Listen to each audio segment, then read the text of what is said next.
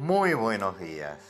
Eres bienvenido o bienvenida al minuto de invertir en ti de Yo Invierto. Te habla Roberto Ferreiro del área de vida espiritual.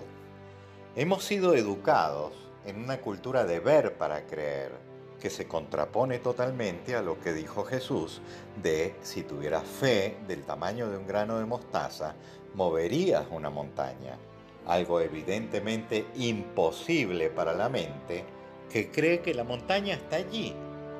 Porque tú crees que para ti es imposible moverla aunque sea un milímetro. Sin embargo, cuando te entregas en los brazos del corazón, es que de la nada puede surgir la fe y puedes ir practicando para hacer desaparecer las pequeñas montañas que te producen los problemas que atraes a tu vida. Pon en práctica la capacidad de hacer verdaderos milagros.